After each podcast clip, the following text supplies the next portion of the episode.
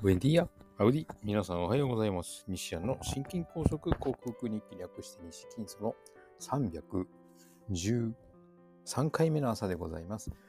昨日はですね、日中は何ともなかったんですけども、夜食事の後になぜか強烈な腹痛に見舞われ、下痢をしました。なんだろう。で、2回ほど排便したら、ねえ、すいません、朝早くからこんな話で。まあ、良くなったんですけども、何だったんだろうな。マグネシウム型だったのか、ビタミン C 型だったのか。でもあんまりお腹が痛くなるってことはないんですよね。その2つの栄養素が難便になる理由ではあるんですけども、うん、昨日は痛かったんです。結構痛くて、ちょっとこれは我慢できないなというほどの痛みだったんです。よくわからないんですけど、まあ、一晩寝れば治りました。今朝も変わらないようにビタミン C とマグネシウムは取っておりますが、今のところ何ともなし。何だったんでしょう？なんか食べ物が良くなかったのかな？珍しく昼間ミニストップで、あのー、チキン、ね、辛い味のフライドチキン食べましたので、今までと違うといえばその点ですから、それが悪かったのかもしれないですね。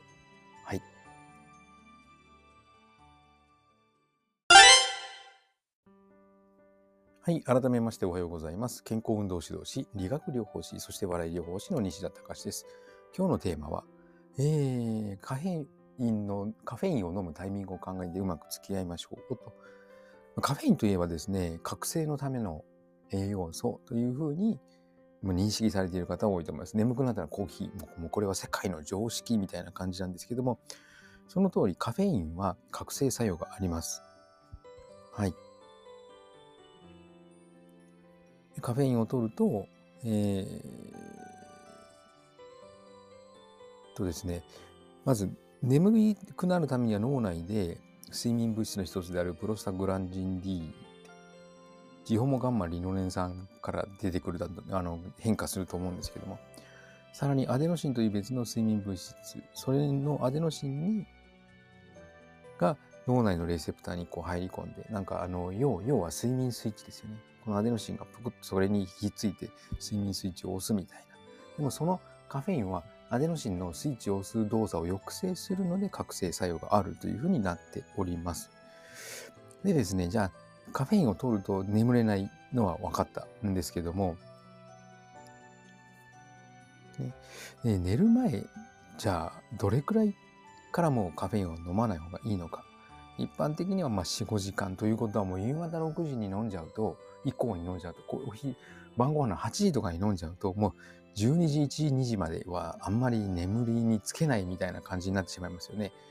10時ぐらいに寝たいのになぜか眠れなくて1時、2時というになる方はカフェイン取ってないかっていうのを見直してほしいと思います。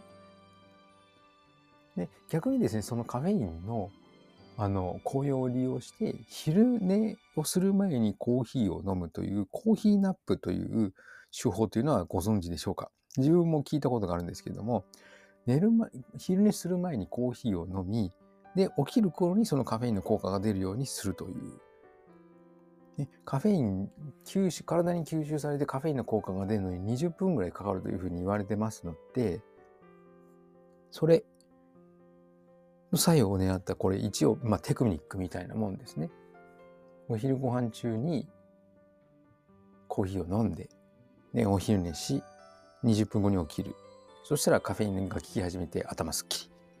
みたいなこともあるようです。ただまあカフェインね、コーヒーだけじゃなく緑茶にも紅茶にも含まれているので、あんまりこう気を許していると、あ、いつの間にか取っていたということもあるので気をつけて欲しいものでございます。まあ、カフェインが入っていないのは麦茶かな。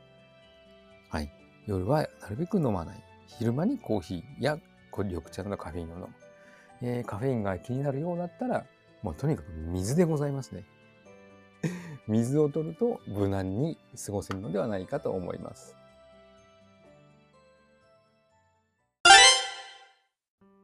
はい、お送りしてきました。西谷の心筋梗塞克服日記略して西筋は、健常者や子供たちに運動パフォーマンスの向上と健康の促進を運動指導と栄養指導の両面からサポートする健康運動指導士、心身に障害を負ってしまった方々に医学的リハビリテーションを施す理学療法士、そして癒しの環境を提供し、安心安全なほっこりした笑いを引き出して平和をもたらす笑い療法士として活動する私、西田隆が多分たった1回のワクチン接種のせいで、えー、体内で起こっているであろうスパイクタンパクと呼ばれるものによる血栓、血の流れが悪いというそれがですね、特に心臓に出てきているような気がしますね。はい。心筋梗塞のような狭心症のような症状をオーソモレキュラー分子整合栄養学と呼ばれる栄養療法にて食べ物とサプリメントで必要十二分な栄養を補給しホメオスターシス生命が自分の命を自分で守ろうとするその力を正常化させて自己治癒力自己免疫力を最大限に引き出してこの病気を克服しようと実践しておりますおそらくえコロナワクチンをたくさん接種した方々に囲まれているのもそのあの心筋梗塞のような狭心症のような被害といいますかその症状の理由の一つじゃないかと思います。それをシェディング被害というふうに呼んでいるのが現実ですね。はい。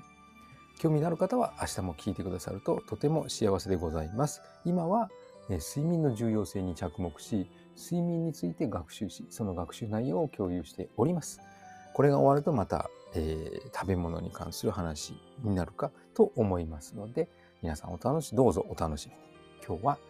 木曜日で、じゃあ水曜日だ。はい、週の真ん中になりましたね。今日から2日勤めたら金曜日岩盤浴です。頑張っていきましょう。皆さんも素敵な一日となりますように。西田隆でした。ではまた。